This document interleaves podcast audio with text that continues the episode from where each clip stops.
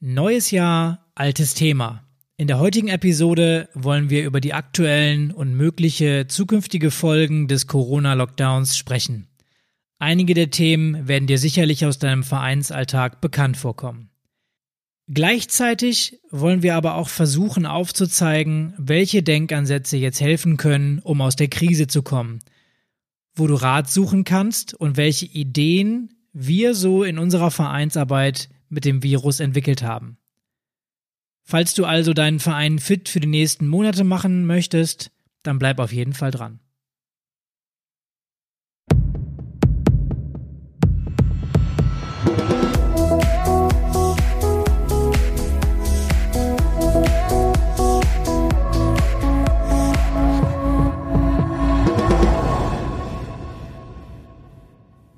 Herzlich willkommen im Vereinstrategen Podcast. Wir machen dich mit unserem Podcast fit für dein Ehrenamt und bieten dir hier eine praxisnahe Plattform, wenn es um die Weiterbildung im Verein geht. Vielleicht geht es dir wie mir und es liegt eine Silvesternacht hinter dir, die sich ganz schön komisch angefühlt hat. Wir wollen heute deswegen mal auf ein Thema schauen, was uns alle im Alltag begleitet und was viele Vereinsvertreter wahrscheinlich schon Sorgenfalten auf die Stirn getrieben hat. Der Corona-Lockdown ist im vollen Gange und damit auch die momentane Stilllegung des Vereinslebens. Aktuell geht gar nichts und das wird wahrscheinlich auch so bleiben. Ähm, wenn ich mir die Zahlen der letzten Tage und Wochen so anschaue, muss man da leider von ausgehen. Der nächste Bund-Länder-Beschluss wird uns da sicherlich auch ein bisschen Klarheit bringen und hoffentlich auch eine Art Fahrplan. Ähm, ja, wichtig wären hier, welche Rahmenbedingungen für die Vereine gelten, unter welchen Voraussetzungen wieder Angebote stattfinden können. Und mit Silvester und den Feiertagen im Rücken glaube ich persönlich noch nicht an die sofortige Lockerung. Ich glaube, davon muss man sich verabschieden. Muss aber auch sagen, diese Folge ist ein paar Tage vor der Entscheidung der Ministerpräsidenten aufgenommen. Seht es mir also nach, wenn ich komischerweise falsch liegen sollte. Im Zweifel ist das ja ein Appell einfach an die Politik, ähm, dass sozusagen die Vereine nicht im Regen stehen gelassen werden sollen. Aber das können wir sowieso jetzt erstmal noch nicht beeinflussen, beziehungsweise können wir wahrscheinlich sowieso nicht. Ähm, deswegen schauen wir uns doch eigentlich erstmal die Fragen an, die wir jetzt selber beeinflussen können, die wirklich wichtig sind. Und da würde mir als erstes jetzt einfallen, bleiben denn meine Mitglieder jetzt im Verein oder treten sie jetzt eigentlich alle aus? Genau das ist die, die Kernfrage, um die es für viele Vereinsvertreter geht. Aus meiner Erfahrung ist es bisher so, dass es sehr wohl einige wenige Leute gibt, die wegen Corona kündigen, ihre Mitgliedschaft im Verein also aufgeben. Auf der anderen Seite, das ist die große Mehrheit, ähm, die hält dem Verein die Treue. Was natürlich auch sehr wichtig ist, weil ihr als Vereine müsst natürlich auch mit der, mit der Kalkulation hinkommen und braucht eure Beiträge, um eure Satzungszwecke zu erfüllen. Problematisch ähm, aus meiner Sicht ist gar nicht so das Thema, dass Leute wegen Corona austreten. Was manchmal ein bisschen zu kurz kommt, ist, dass die, ähm, die Leute treten aus Vereinen aus. Das ist ein ganz natürlicher Prozess. Und ähm, zum Beispiel haben sie keine Lust mehr auf den, auf den Verein, haben lange die, äh, das Vereinsleben nicht mehr genutzt für sich, waren vielleicht auch bei den Aktivitäten nicht mehr dabei, sind zu alt, sind weggezogen. Also es gibt verschiedene Gründe dafür, warum Leute austreten. Vollkommen legitim.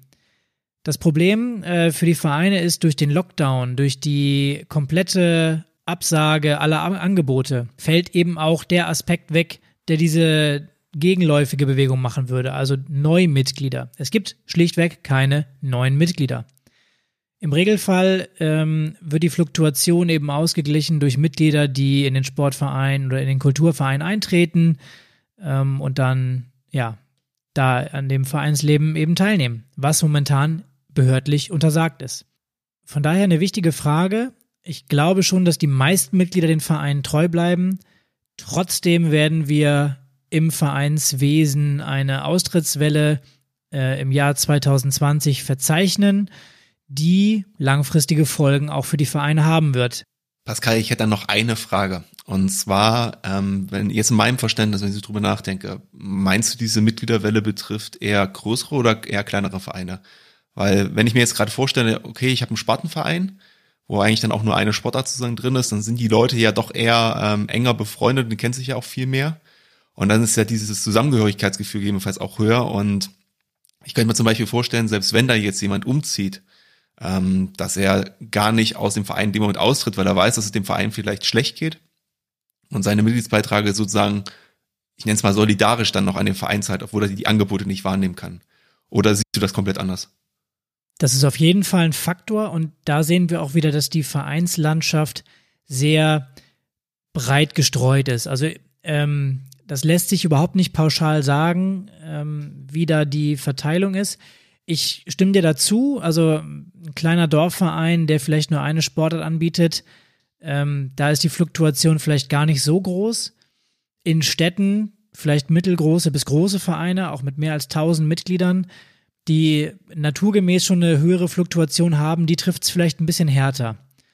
Und selbst bei den mittelgroßen bis großen Vereinen, nenne ich sie jetzt mal, gibt es ja auch noch Unterschiede.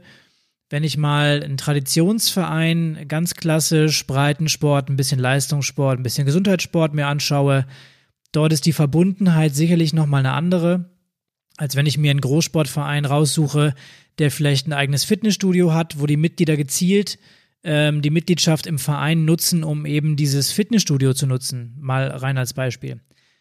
Da ist natürlich die Hürde dann, wenn sie es nur Fitnessstudio-mäßig nutzen, wieder ähm, auszutreten, deutlich geringer, als wenn sie wirklich eine Verbundenheit, Verwurzelung zum Verein haben.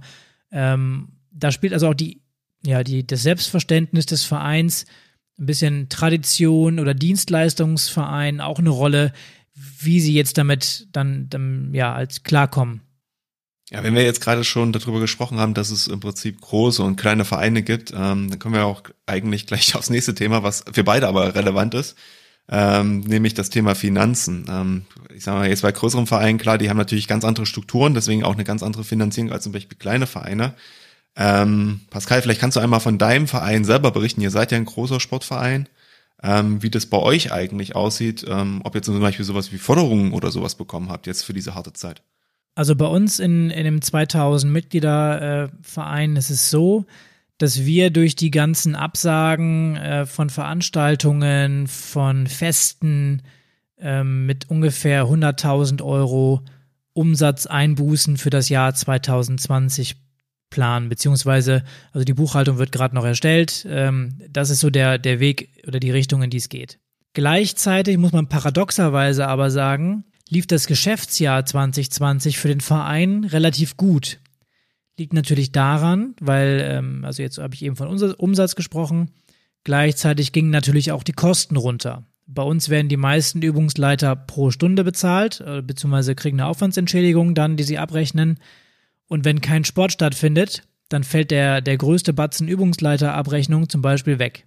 Gleichzeitig haben die Mitglieder ihre Beiträge aber unabhängig ja von der Leistung bezahlt. Mitgliedsbeiträge sind ja keine Gegenleistung für eine Vereinsleistung, sondern dienen dazu, dass ihr als Verein die idealen Zwecke verfolgen könnt. Dementsprechend haben wir fast die kalkulierte äh, Höhe an Mitgliedsbeiträgen erhoben, gleichzeitig aber weniger Kosten gehabt in diesem Jahr. Das ist ein bisschen paradox, ähm, hat zu einem relativ guten, in Anführungszeichen, Geschäftsjahr geführt. Ähm, trifft uns aber langfristig natürlich.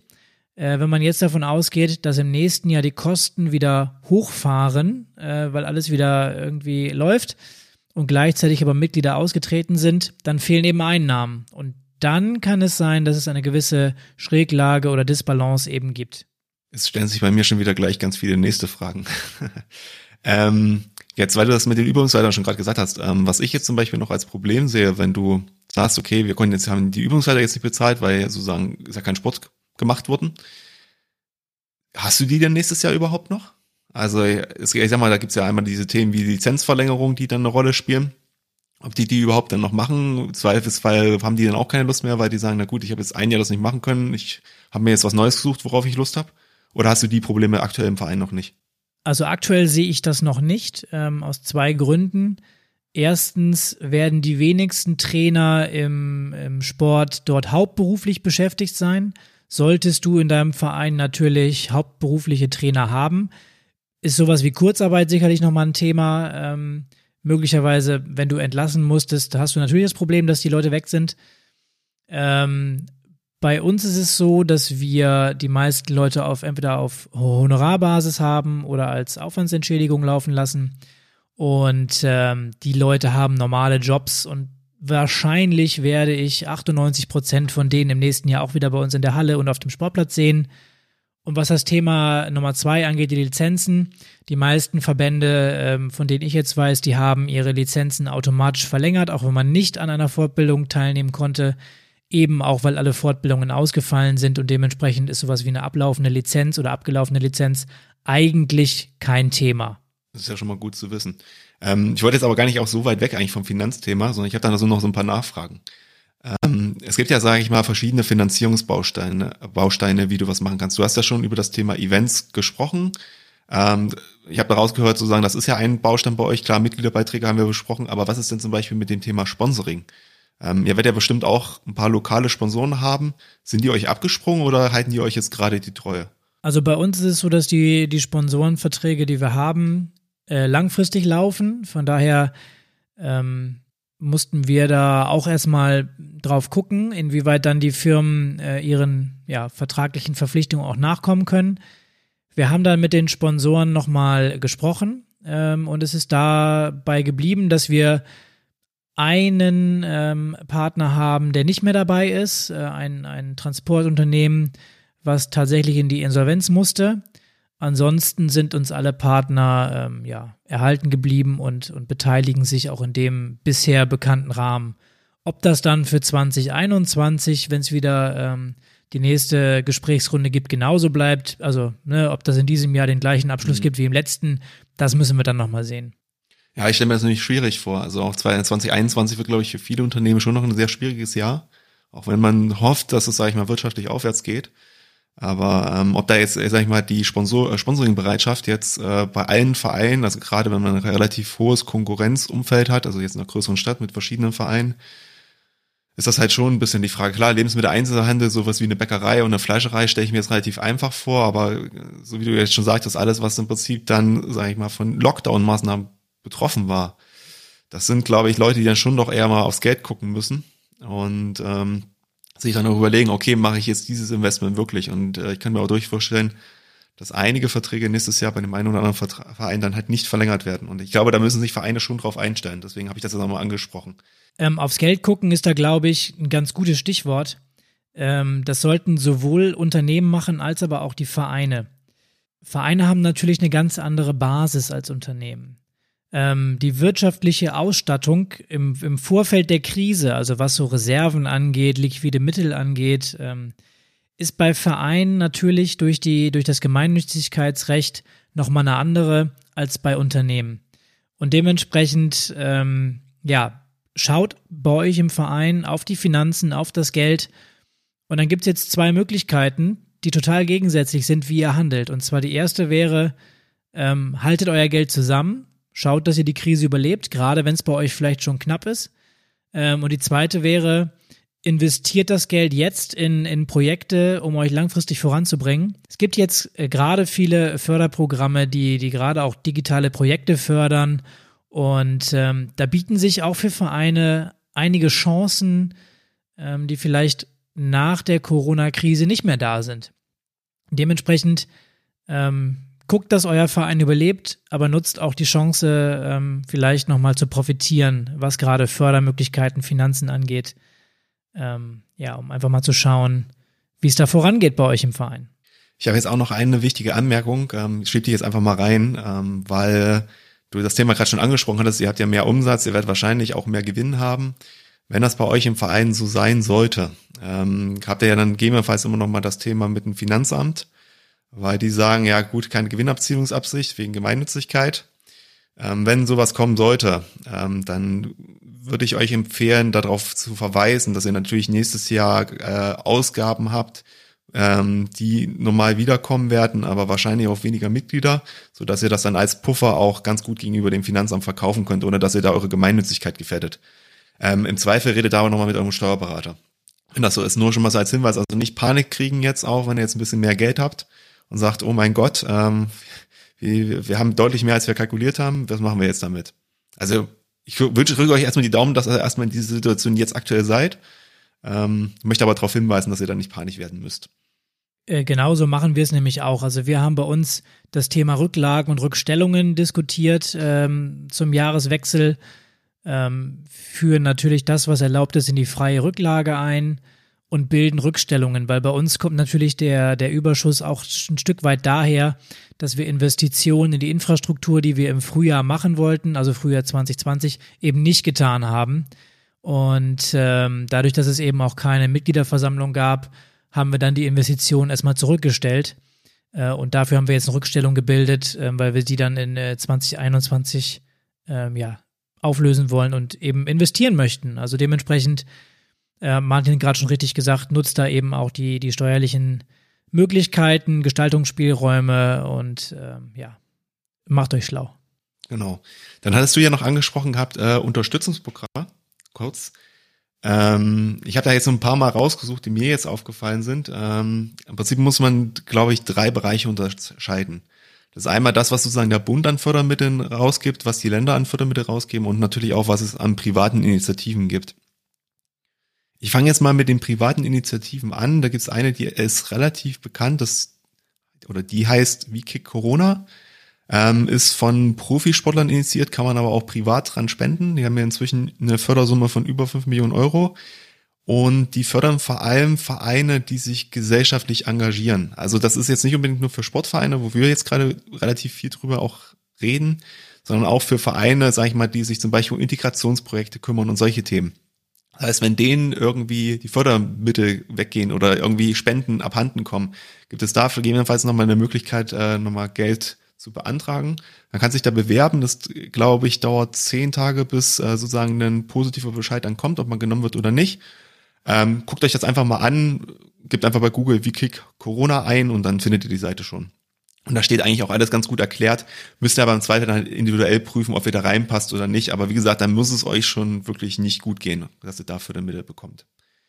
Dann habe ich als zweites ja noch gesagt gehabt, ähm, die Ländergeschichten, also sozusagen die Hilfen von den Ländern.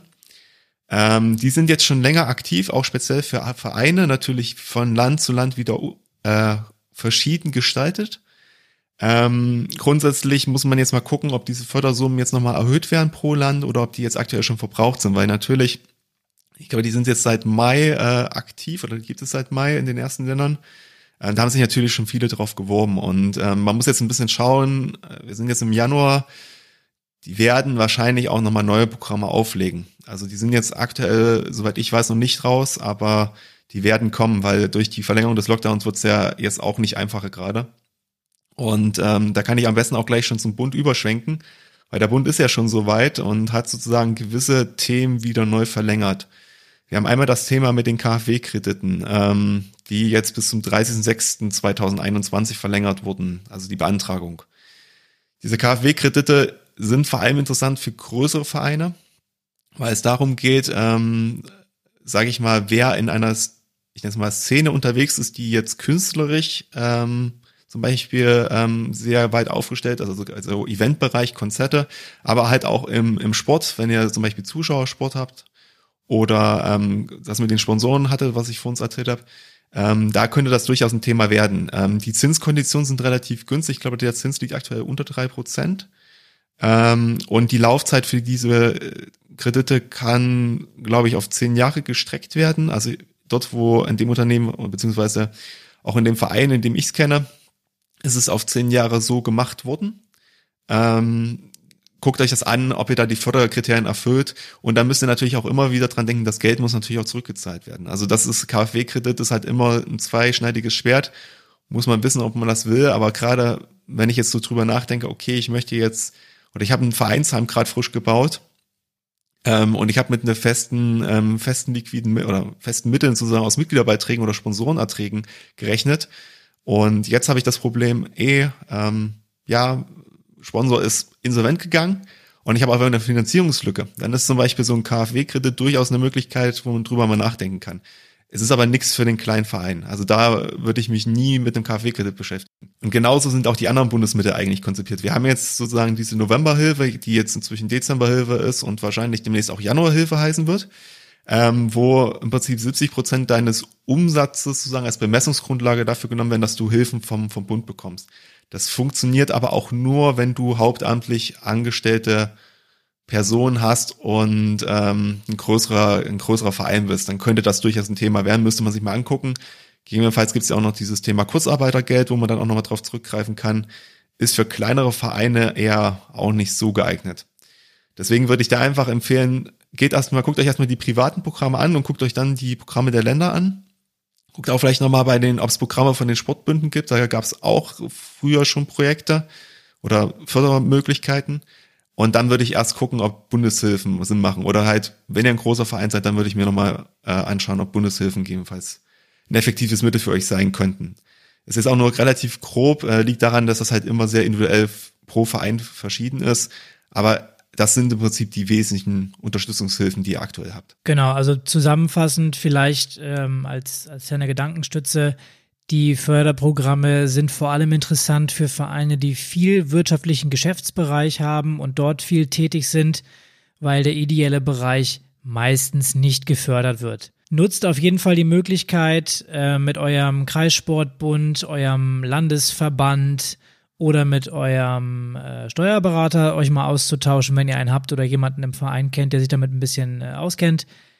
Und klappert mal ab, welche Möglichkeiten es gibt. Also wir haben äh, bei uns zum Beispiel aus den Landeshilfen des Landes Niedersachsen für den ersten äh, Lockdown äh, Kosten geltend gemacht für die Sportstätten, die wir weiterhin bezahlt haben und haben so am Ende 7000 Euro zurückbekommen äh, über diese Landeshilfen, die wir dann an die Abteilungen verteilen konnten und ähm, auch wenn das nur ein, ein, äh, Tropfen auf den heißen Stein sein mag, ist es trotzdem besser als nichts, gerade bei der finanziellen Ausstattung von Vereinen. Die Hilfsprogramme sind natürlich momentan nicht für Vereine äh, konzipiert, sondern eher für Wirtschaftsunternehmen. Von daher sind die Hürden bei der Beantragung auch relativ hoch. Ähm, ihr müsst euch, um an die Bundesmittel ranzukommen, zum Beispiel mit einem Steuerberater ähm, zusammentun, der prüft dann euren Anspruch und muss diese Mittel für euch beantragen. Das heißt, ähm, da steht natürlich eine gewisse Bürokratie dahinter und äh, von daher auch der Appell, wenn ihr einen kleinen Verein managt, dann äh, sind Bundesmittel, wie Martin gerade schon gesagt hat, wahrscheinlich nicht der richtige Fördertopf für euch, weil einfach die Hürde, die dahinter steht, dann für ein paar hundert Euro ähm, nicht verhältnismäßig ist.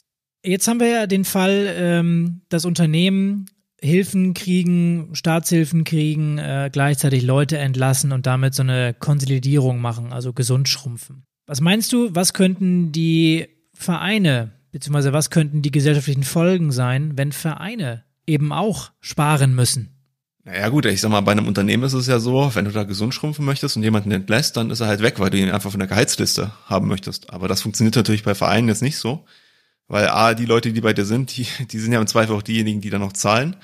Ähm, und zum Zweiten machen die Leute ja den Verein aus. Also es ist ja im Prinzip nur eine leere Hülle und die wird mit Menschen gefüllt, die im Prinzip dann die Tätigkeiten vollbringen, die im Verein verbracht werden. Also sei es jetzt zum Beispiel sowas wie Integrationsarbeit, Inklusionsarbeit, aber auch neue Ideen einfach herauszuarbeiten, ähm, weiß ich nicht, Behindertensport anbieten, solche Sachen. Also alles Themen, wo eigentlich ähm, der Staat, sag ich mal, sich dezent teilweise auch raushält und die aber für das soziale Zusammenleben total wichtig sind. Und ähm, wenn sozusagen da Vereine, ähm, sag ich mal, ihr finanzielles Polster komplett aufgebraucht haben, dann gibt es diese Dinge einfach nicht mehr. Und ähm, dann sind die Leute, die darauf angewiesen sind, äh, haben dann im Zweifel ein richtiges Problem.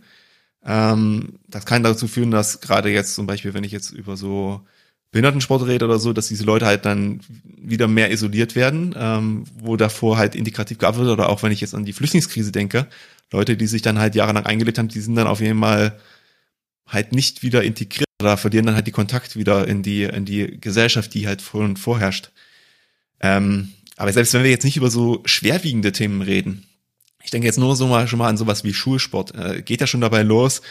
Unsere Kinder können nicht momentan Schwimmbad gehen, um zu schwimmen. Also sie lernen nicht schwimmen und ich kann mir nicht vorstellen, wenn jetzt ein Jahr sozusagen kein Schwimmunterricht stattgefunden hat, dass die Klasse dann da drauf, also ein Jahr später sozusagen, diese Schüler dann Schwimmunterricht nachgeholt bekommen im Unterricht. Das kann ich mir einfach nicht vorstellen. Das heißt, die werden nicht Schwimmer.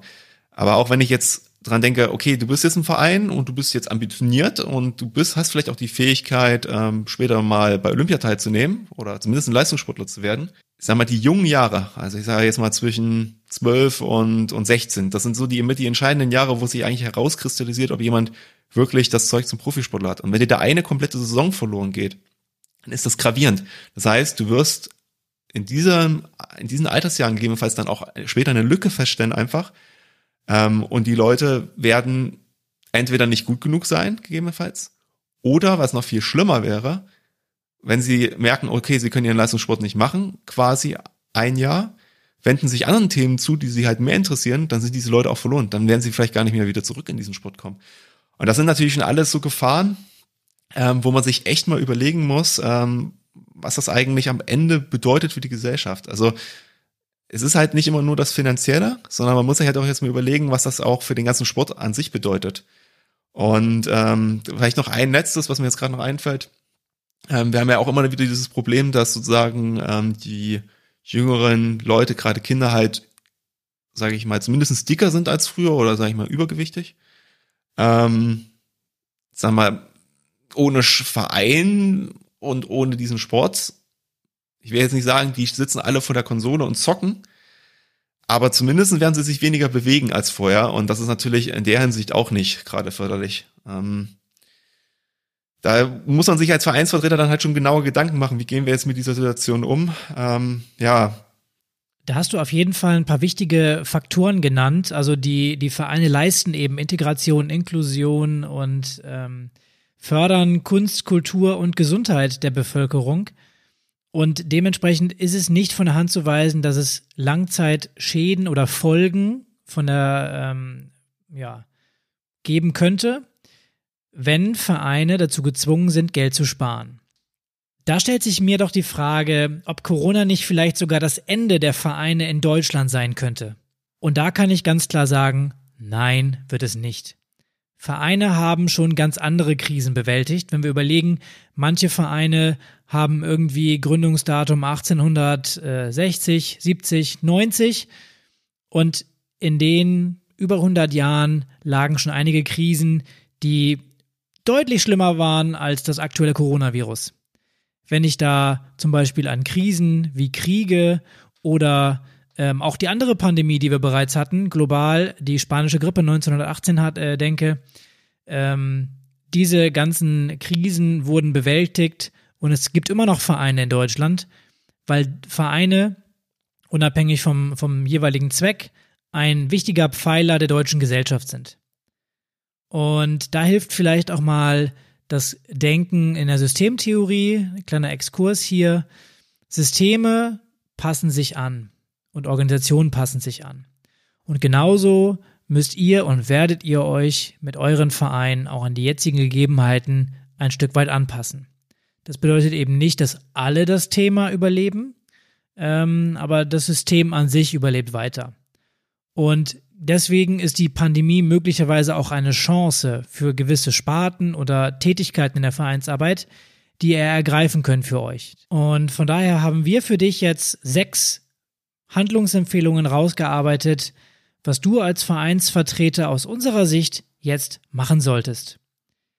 Fangen wir an mit erstens. Auf jeden Fall Ruhe bewahren und mit deinen Mitgliedern kommunizieren. Wenn wir mal ehrlich sind, die meisten Mitglieder warten doch nur darauf, dass der Vereinssport wieder losgehen kann oder auch die Vereinstätigkeit wieder losgehen kann. Und ähm, du solltest die Zeit jetzt nutzen, um mit den Mitgliedern im Kontakt zu bleiben. Biete für Leute, die in Quarantäne sind, Einkaufsservices an, rufe die Leute an, wenn sie Geburtstag haben, nutze den digitalen Raum, mach Zoom-Meetings, mach äh, Sport oder Kommunikation oder was auch immer über digitale Medien und bleib mit den Leuten im Kontakt. Ich habe mir als zweiten Punkt überlegt gehabt, das Thema Fördermitgliedschaften, was ich bei mir in dem Verein äh, auch schon hatte, aber aus ganz anderen Gründen damals. Und zwar eine Fördermitgliedschaft zeichnet sich ja dadurch aus, dass man da nicht aktiv am Sportangebot teilnimmt und jetzt auch keine Stimmberechtigung in, in der Mitgliederversammlung hat, sondern dass das im Prinzip so eine Art Mitgliedschaft ist, um den Verein einfach zu fördern, deswegen auch Fördermitgliedschaft. Was bedeutet das jetzt aber genau für euch? Ähm, wenn ihr jetzt gerade, wenn ihr ein Verein seid, der relativ wenig Konkurrenz habt, also in einer größeren, äh, in einer, kleineren Stadt oder in einem größeren Dorf sozusagen aktiv seid oder in einer Dorfgemeinschaft, dann sind die Leute euch ja wahrscheinlich sowieso schon emotional verbundener. Und ihr werdet, glaube ich, auch ganz guten Kontakt zu ähm, kleineren Betrieben oder kleineren Läden haben. Überlegt doch mal, ob ihr eine Fördermitgliedschaft machen wollt, einfach nur zu sagen, ey, ich gehöre im Prinzip dazu, ähm, ich gebe dem Verein was und der Verein könnte zum Beispiel mit den Wirtschaftspartnern vor Ort dann vereinbaren, dass es, wenn diese Förderkarte vorgelegt wird, zum Beispiel einen kleinen Rabatt gibt. Also ich sage jetzt mal, du gehst jetzt zum Bäcker gegenüber, Bäcker Müller, und ähm, holst deine Brötchen und zeigst die Karte vor und dann nimmt der Bäcker halt fünf Prozent weniger sozusagen. Ähm, wie quasi als Unterstützung für den Verein und aber auch gleichzeitig Unterstützung für den Einzelhandel. Dann geht das so ein bisschen Zahn in Zahn. Und ähm, dann könnt ihr eigentlich beide gewinnen und auf jeden Fall seid ihr das Gesprächsthema, wenn ihr so eine Aktion macht, weil das machen nicht viele normale, also jetzt nicht Profisportvereine, sondern normalere Vereine. Unsere dritte Empfehlung ist, kümmert euch um die Strategie des Vereins. Geht doch mal die strategischen Projekte an und äh, kümmert euch um all das, was ansonsten während der täglichen Arbeit oder des Tagesgeschäfts im Verein liegen bleibt. Das Tagesgeschäft gibt's im Moment ja gar nicht. Von daher bietet sich vielleicht die Chance, hier nochmal einen Blick drauf zu werfen und mit deinen Vereinskollegen äh, kannst du zusammen mal die Köpfe rauchen lassen. Was bringt deinen Verein langfristig nach vorne und wie könnt ihr das ganze Thema angehen? Ich hätte als vierten Punkt auf der Liste ähm, die Angebote zu evaluieren, die ihr in eurem Verein, äh, Verein anbietet. Ähm, aus zwei Gründen. Zum einen, ähm, ihr werdet natürlich aufgrund von Austritt von Mitgliedern veränderte Gruppengrößen in einigen Sparten feststellen. Das kann so weit führen, dass bei einigen Sparten der Betrieb gefährdet ist, weil es zu wenig Mitglieder einfach sind, die diese Sportart noch ausüben wollen. Das muss man halt auf jeden Fall im Blick haben. Das Zweite, was man im Blick haben muss, ähm, man hat vielleicht sowieso schon immer Sparten gehabt, die etwas defizitärer gearbeitet haben und die aufgrund eurer angeschlagenen finanziellen Situation jetzt gegebenenfalls nochmal auf den Prüfstand müssen, ähm, weil diese Sparten das gegebenenfalls ja jetzt noch weiter verschlimmern, euer Problem, was ihr aktuell schon habt. Also der dritte entscheidende Punkt ist allerdings auch das veränderte Verhalten. Aufgrund dieses Corona-Jahres, was wir jetzt in 2020 hatten und dem, was jetzt 2021 am Anfang auf jeden Fall noch kommen wird, haben ganz neue Sportarten es geschafft, immer mehr aktive Mitglieder für diese Sportart wahrscheinlich zu generieren. Die konnten jetzt nur aktuell nicht eintreten. Ich sage jetzt mal zum Beispiel Fahrradfahren, weil ganz viele Fahrräder sind verkauft worden oder auch gewisse Wassersportarten, die im Sommer extrem im Trend standen. Ähm, das sind alles Sachen, die müsst ihr einmal berücksichtigen und müsst einfach mal gucken, ob ihr die vielleicht umsetzen wollt oder umsetzen müsst. Ähm, aber der Zeitpunkt jetzt aktuell ist so gut wie lange nicht, weil auch ähm, andere Sachen sozusagen darauf aufsetzen werden. Den fünften Punkt, den ich noch habe, ist, ähm, und das setzt genau auf das an, was ich äh, vorher gesagt habe, ist, dass man sich neue Konzepte zur Mitgliedergewinnung äh, überlegen sollte. Also wenn ihr wisst, okay, welche Angebote wollen wir jetzt speziell fördern, ähm, überlegt, welche Mitglieder wollt ihr ansprechen und wie wollt ihr sie ansprechen. Ähm, wir können euch da jetzt nur die Empfehlung geben, Überlegt euch, wie geht es den Mitgliedern jetzt so nach einem Corona-Jahr? Und gerade Leute, die im Verein sein wollen, haben dieses Bedürfnis nach Gemeinschaft und ich würde diesen Faktor auch an der Stelle etwas ausspielen. Versucht persönliche Geschichten vielleicht von Mitgliedern aus eurem Verein zu nehmen, die auch Corona durchgestanden haben und wo die Gemeinschaft des Vereins einfach geholfen hat, ähm, das durchzustehen und publiziert das nach außen, so dass auch andere Leute das Gefühl haben, ey, ganz ehrlich, selbst in der schlimmsten Krise ist dieser Verein für mich da und unterstützt mich oder unterstützt meine Mitglieder. Und ähm, da wird man nicht im Stich gelassen, weil viele haben halt dieses Gefühl gehabt. Und ich glaube, dass das ein ziemliches äh, gutes Kundenbindungsmittel in dem Moment ist. Ihr müsst natürlich aber auch das, was ihr dann versprecht oder was ihr dann da im Prinzip nach außen bringt, müsst ihr dann auch umsetzen. Unser sechster und abschließender Punkt ist, treibt die Digitalisierung weiter voran. Nie waren die Chancen so gut, sich mit dem Thema Digitalisierung im Verein auseinanderzusetzen. Und ich würde fast behaupten, äh, noch nie gab es so viele Fördermöglichkeiten auch für Vereine und da lohnt es sich jetzt hinzuschauen und zuzuschlagen. Denn Corona kann zum Teil auch ein Brandbeschleuniger bei digitalen Projekten und Prozessen sein. In der Breite ist sicherlich Corona nicht unbedingt der Durchbruch für die Digitalisierung. Es wurde aber aufgezeigt, wie wichtig das Thema Infrastruktur auch ist. Die Menschen haben im vergangenen Jahr ein Stück weit erfahren, wie es ist, mit digitalen Tools zu arbeiten und auch in Vereinen wurde mal mehr und mal weniger was gemacht. Und jetzt stellt sich eben die Frage, was davon bleibt konkret nach der Pandemie noch erhalten und wie geht es weiter mit dem Prozess Digitalisierung im Vereinsleben. Wenn ihr zum Beispiel aktuell Online-Kurse durchführt oder Online-Angebote habt oder die Leute in ähm, Online-Meetings zusammenruft und da irgendwelche Austauschrunden habt, überlegt euch, ob das langfristig was für euch ist oder ob ihr nur kurzfristig diese Möglichkeit nutzen wollt, bis eben euer übliches Vereinsleben wieder aufleben kann. Wenn ihr durch digitale Angebote euer Vereinsportfolio weiter verbessern könnt und dadurch aufstockt und verbreitert, dann habt ihr doch einen Mehrnutzen noch, den ihr eben beibehalten könnt. Das macht in manchen Segmenten auf jeden Fall Sinn, gerade wenn es viele Mitglieder gibt, die ortsabwesend sind, also die weit entfernt wohnen von eurem Standpunkt oder von eurem Standort und äh, eben trotzdem am Vereinsleben teilnehmen können. Auch das Thema digitales Engagement rutscht wieder ein bisschen eher in den Fokus. Ihr habt über verschiedenste Tools im digitalen Raum die Möglichkeit, Ehrenamtliche einzubinden, auch wenn sie nicht vor Ort sind. Das kann jemand sein, der vielleicht euren Social Media Auftritt macht. Es kann jemand sein, der für euch die Vereinszeitschrift auflegt und ähm, in einem ganz anderen Ort sitzt und eben das digital für euch macht und die Pressearbeit übernimmt. Es kann aber auch jemand sein, der ähm, irgendwas organisiert für euren äh, Spiel- oder Kulturbetrieb und äh, dafür eben die Excel-Liste pflegt oder äh, ja, euer CRM-Management aufbaut irgendwie. Irgendwie so. Also es finden sich auch im digitalen Raum Möglichkeiten, sich zu engagieren, die dann eben flexibel und ortsunabhängig sind. Ähm, Pascal, weil du es ja vorhin schon angesprochen hattest, ähm, man könnte ja so Trainingsvideos machen, so hast du es ja genannt, und im Prinzip so Kurse ein bisschen durchführen. Ähm, wie ist denn die Erfahrung mit Online-Angeboten? Lohnt sich das jetzt überhaupt noch? Ich meine, da gibt's ja schon ein bisschen was auf dem Markt aktuell. Also ich glaube, lohnen ist da das falsche Wort. Im Moment ist jeder Kontakt mit einem Mitglied wertvoll und wichtig, um eben auch die Leute bei Stange zu halten. Wir haben bei uns im Verein da ganz gute Erfahrungen mitgemacht, indem wir einige Fitnesskurse eben auf Online umgestellt haben. Und die werden ganz gut besucht. Also es fällt eben auch der limitierende Faktor Platz weg. Also es können durchaus 50 Leute auch mal in so einem Online-Kurs da mitmachen. Ähm, die Frage, ob sich das generell lohnt, jetzt jedes Angebot zu digitalisieren, stellt sich eigentlich nicht, weil manche Sportarten funktionieren halt einfach digital nicht. Also eine Fußballmannschaft oder eine Badmintonmannschaft oder eine Volleyballmannschaft, natürlich können die Fitnessangebote online machen, aber die können eben kein Volleyball spielen. Ähm, von daher ist, ist das natürlich noch eine Frage, wie ist bei euch im Verein die Zusammensetzung? Wir haben jetzt gerade in der, in der Weihnachtszeit auch einen bewegten Adventskalender gehabt, wo wir jeden Abend für unsere Mitglieder eine, eine Bewegungsangebot präsentiert haben, jeweils so 15 Minuten bis zu einer halben Stunde ähm, mit verschiedenen Themenschwerpunkten, auch Kindersportabzeichen, äh, Teile waren mit dabei, Fitnessangebote. Äh, Heiligabend haben wir einfach eine Weihnachtsgeschichte zusammen äh, gelesen und so ein bisschen ja, Zeit zusammen verbracht, denn auch die Zeit ist eben wichtig, auch bei Online-Angeboten. Und wenn du das gut machst, kannst du es eben auch langfristig für dich nutzen und deine Angebote mit weiter erweitern. Ja, also der Kurs hat 15 Teilnehmer in der Halle und 35 können sich online dazuschalten.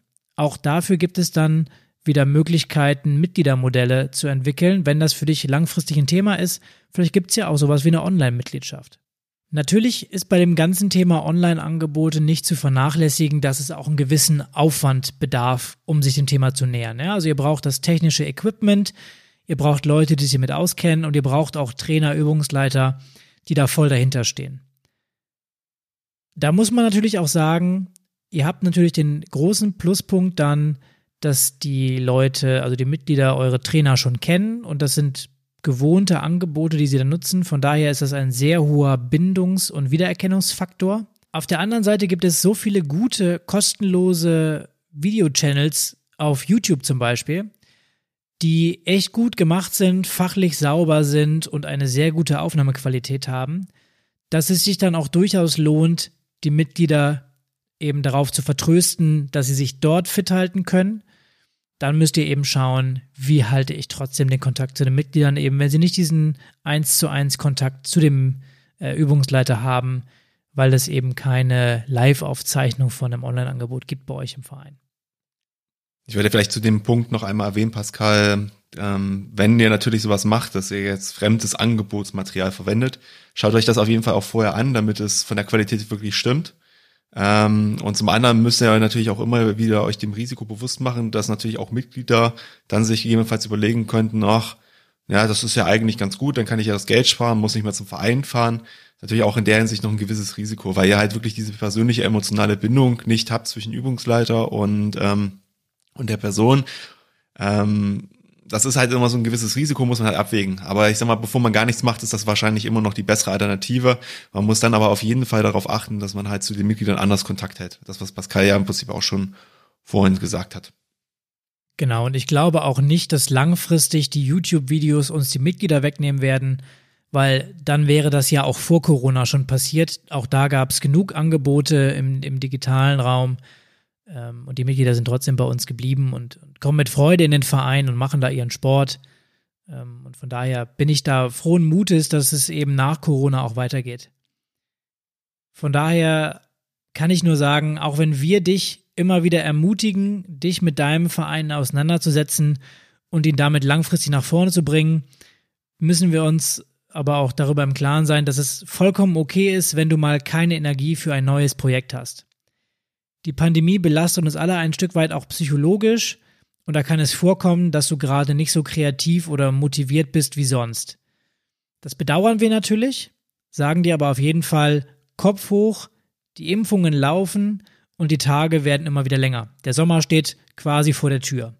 Und deprimiert sein hilft ja auch nicht weiter und deswegen möchten wir dich nochmal ermutigen, auch wenn es schwer fällt, noch ein wenig Energie in dein Ehrenamt zu legen und dann kannst du mit deinem Verein in 2021 auch richtig durchstarten. Ja, in der nächsten Woche gibt es dann noch ein kleines Special zum Thema Gesundheitssport. Ähm, da sind durchaus auch Themen dabei, die wir hier angesprochen haben oder beziehungsweise die zumindest Ideen sein könnten, auch wie du deinen Verein gegebenenfalls neu ausrichten kannst.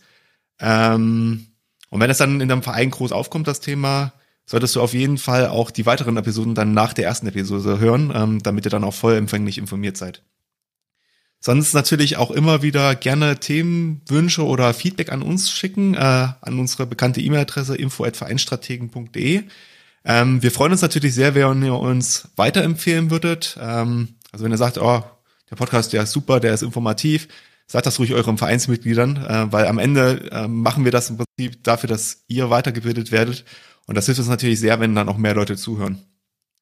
Sonst können wir natürlich noch unsere Social Media Kanäle empfehlen. Da können wir auch gerne über das ein oder andere Thema mal diskutieren. Einfach bei Facebook oder bei Instagram Vereinsstrategen eingehen, eingeben, dann findet ihr schon alles. Und solange, sage ich mal, Pascal hat schon gesagt, eine harte Zeit. Wir müssen das irgendwie alle durchstellen. Und ich, so kann ich eigentlich nur sagen, bleibt einfach gesund und wir hören uns nächste Woche wieder. Vielen Dank für eure Zeit und ciao.